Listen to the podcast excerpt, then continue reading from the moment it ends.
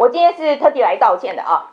呃，主要是在做萧美琴大使专访的 Open 的那一集的时候呢，我就讲到说跟赖副总统团队的沟通。那我有说呢，对方想讲些猫猫狗狗，但我想谈国防外交。那后来可能因为这样就没有拿到专访。那这个有几点一定要澄清啊。第一个是。匪夷所思团队呢，大概是在半年前就透过很多管道尝试要邀访明年总统大选的候选人。那这中间呢，也不乏广代啊公关公司接受各方的委托，跟团队进行接洽跟初步的讨论。专访萧美琴大使影片开头中，我提及的这个赖清德团队，其实是赖办所委托的公关公司，并不是只属于赖清德竞选团队的成员。这点我们要澄清啊。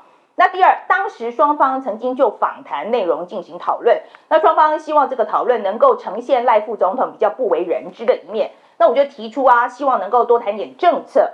那对方也表示说，赖副总统团队对访谈的内容采开放的态度，不论是国家政策的讨论啊，或是针对赖副领导人的这个个人风格啊，都会尊重节目主持人跟团队的意见。也同步表达，虽然对这个合作感到期待，但最终是不是确认受访，还要看赖副的行程跟竞走安排才能够确认。好，那这个邀访呢，后来就没了下文。那我们也注意到赖副总统后来接受其他新媒体的专访，我跟团队的解读呢，就是访谈方向未有共识，所以最后才没有获得专访的机会。那我想要强调，这是我们团队自己的解读，从来没有人告诉我们说你们挑选议题太硬了，所以没办法专访。那我一向认为呢，错了就要认错，不要硬凹。对方没有讲，只想讲些猫猫狗狗的，那人家没有说的，我说人家说了，那就错了啊！不能说是我的解读，巴拉巴拉就带过去。那我这一次做了很快的示范，我认错。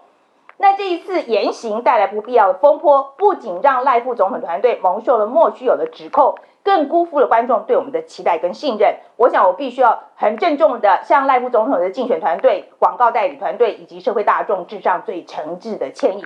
对不起，但我也要强调，我也相信道歉是有比例原则的。我错的部分我认，但我没错的我也不会认。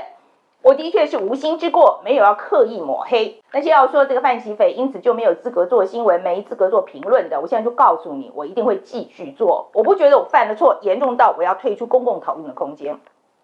第二，我们没有被民进党施压，施压是说我没有说错，我被压着道歉，但事实上我就是说错了嘛。那民进党来指正错误，这是还给人家公道，不是被施压或是被摸头。第三，播出了之后呢，很多留言就是说我对萧大使放水。哎，这里我说句真心话哈，我没放水，但我的确是攻不进去。你可以说萧美琴技高一筹啊，你可以说我这个能力不足，但我的确已经尽我的能力，把我想问的问题想办法在时间内尽量去问。我没有打算放水，也没有能力放水。第四，很多人就批评我对于民众党的柯主席。呃，跟对这个民进党的萧大使是双标，我没有双标，我只是用我的 common sense。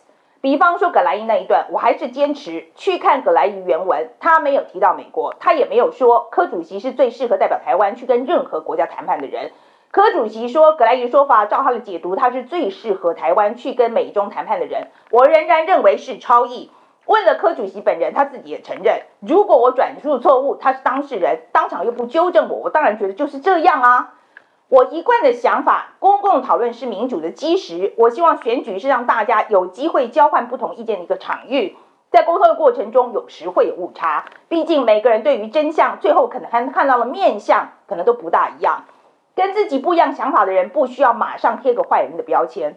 我对我自己的期许是少一点激情，多看看各个候选人的政见跟言行，来看看哪一位最符合我对台湾未来的想象。谢谢大家。